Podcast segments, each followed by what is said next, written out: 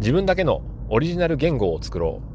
どうも、えー、ドンテンラジオサニーでございます。今年の抱負は管理徹底でやっております。今、仕事の帰り道にお届けしているラジオになります。えー、朝、通勤中に2本、帰り道も1本から2本、仕事中は思いついたら移動中に隙を見て1本ぐらい、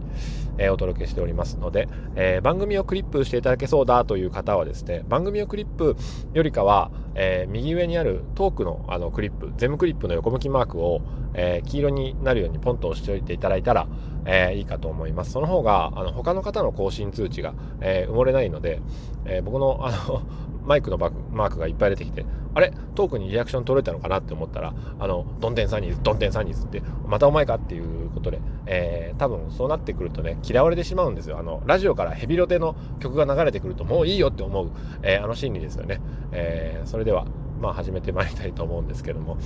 えー、今日冒頭に、えー、申しました、あの言語の話ですね。令和も2年じゃないですか、もう。で、令和2年ももう5月ですよ。もうちょっとで、えー、半分終わります。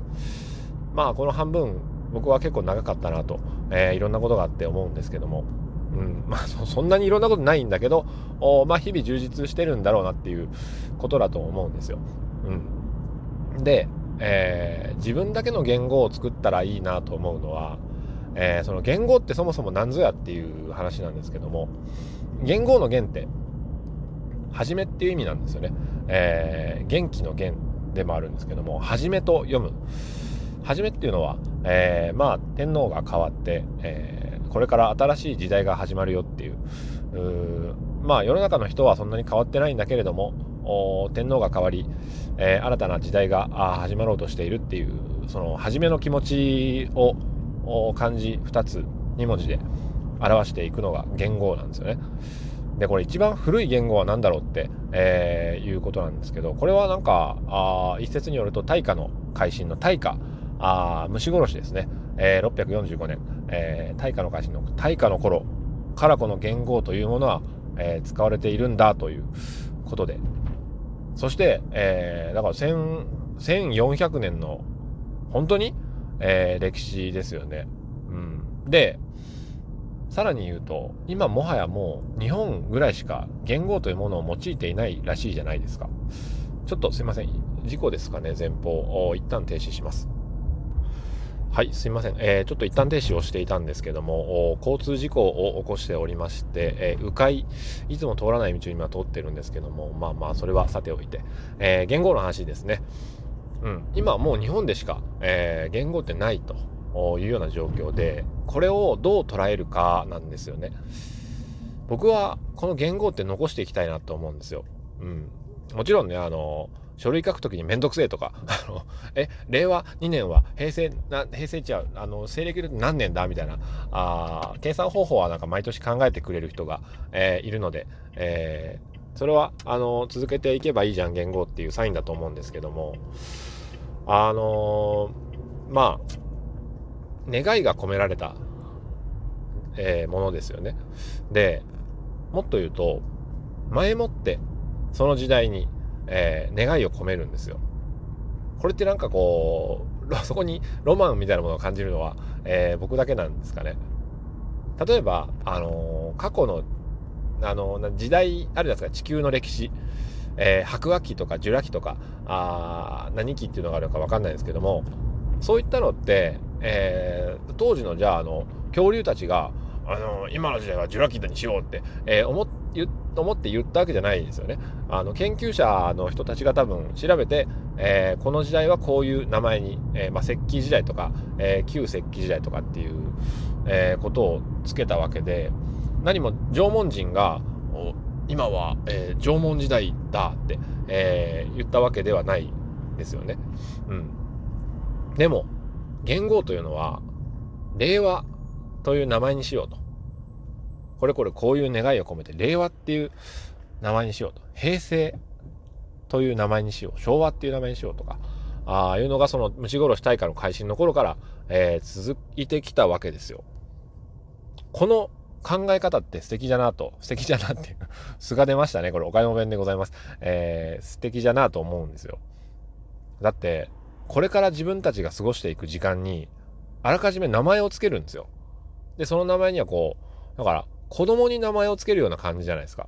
まあ、その対象が、えー、人間であるか、その時間、時代であるかっていう違いなんですけども、令和っていうのはだから、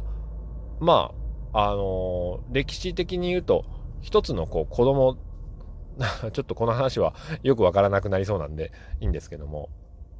まあだから願いを込めて、これからの時間に名前を付けるっていう前もって、もうそこに尽きると思うんですよね。こんな素敵なことはないと。お そこそこまで思ってないですけども、いや素敵だなと思うんですよね。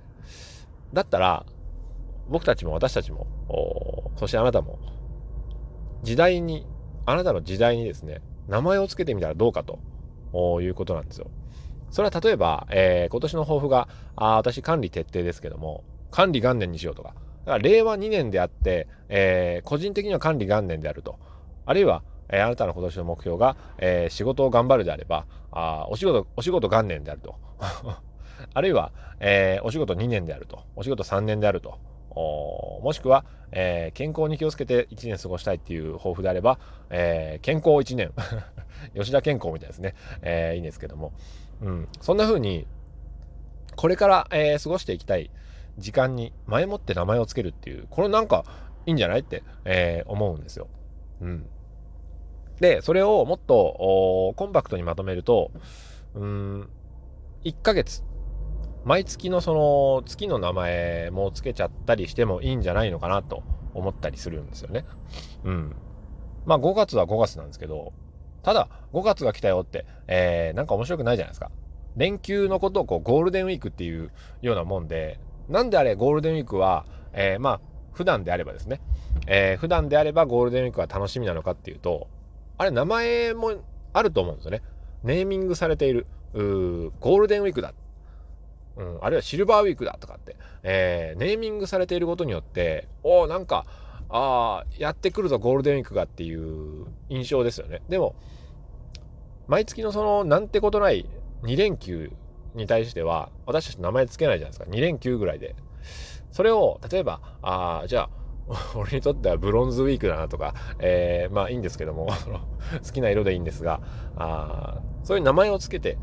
え、見ると、今月の、じゃあ俺、あのー、個人的には、なんだ、3週目が、えー、仕事の3連休があるから、俺、ゴールデン、ハーフゴールデンだなとかつけてもいいわけですよ。で、えー、今月で行くと、何？今月はまあ、なんでしょう。どんな月にしようかなっていう5月はどんな月にしようかなっていうのを、えー、願いを込めてですね、えー、あるいは目標を立てて、えー、何にしようかなだから僕は5月はうーんまあ勉強にしようその習慣まあいろいろ 悩むわけですけれども。まあさあ皆さんはその5月、まあ、今からでもいいですよね。うん。年の初めだけが、えー、抱負を立てる時ではないと、えー、いうのは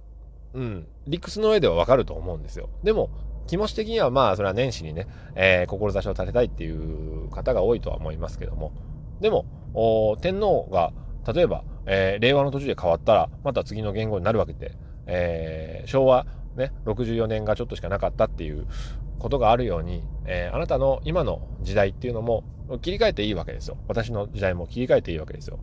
まあ、管理元年はしばらく続けようかなと思うんですけども、管理元年、えー、何月、その何月の何を、えー、管理元年の管理の内容で言うと何を管理するのかっていうところに当てはめてくると、何を管理しようかな。あまあ習慣の管理で最近運動と勉強を管理してるんで、えー、運管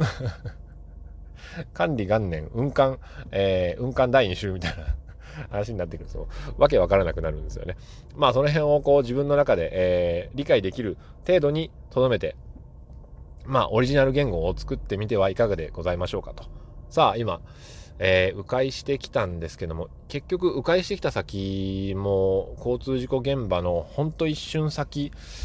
ちょろっと先のようで、パトランプがくるくる回っております。大丈夫でしょうか？えー、本当に運転には気をつけましょう。このね、ご時世で、えー、自粛自粛なんですが、多分、まあ、時間と特定の場所っていうところに車、人が集中する、えー、こともあると思いますので、うん。と、まあ、いうことで、えー、事故の話で終わってしまわないように、改めて、えー、おさらいでございますけども、オリジナル言語を作って、えー、これからの時間に名前を付けましょう。それでは、今日も晴れやかな一日を。さよなら。